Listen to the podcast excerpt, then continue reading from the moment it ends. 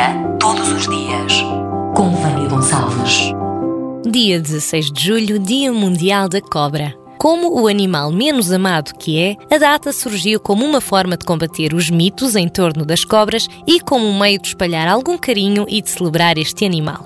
Apesar da sua origem não ser muito concreta, a data é celebrada por todo o mundo com entusiasmo pelos amantes da vida selvagem. Um objetivo deste dia é preservar esta espécie animal que desempenha um papel importante no ecossistema, controlando roedores e pragas. Neste dia, as cobras estão em destaque nos jardins zoológicos e nas quintas de animais. Por exemplo, onde é possível ver e tocar nas cobras, em certos casos, sendo uma boa oportunidade para distinguir as cobras perigosas das inofensivas e de saber mais sobre este animal. Um dia, todos os dias.